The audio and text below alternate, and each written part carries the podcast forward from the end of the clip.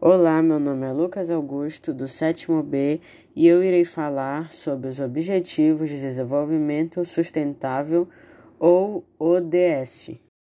Mas hoje irei abordar sobre o segundo Objetivo de Desenvolvimento Sustentável.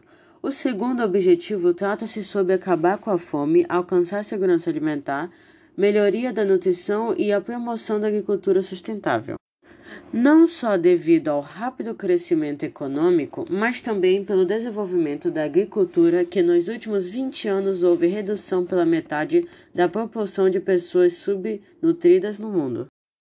Conclui-se que a ONU está tentando igualar a população até 2030.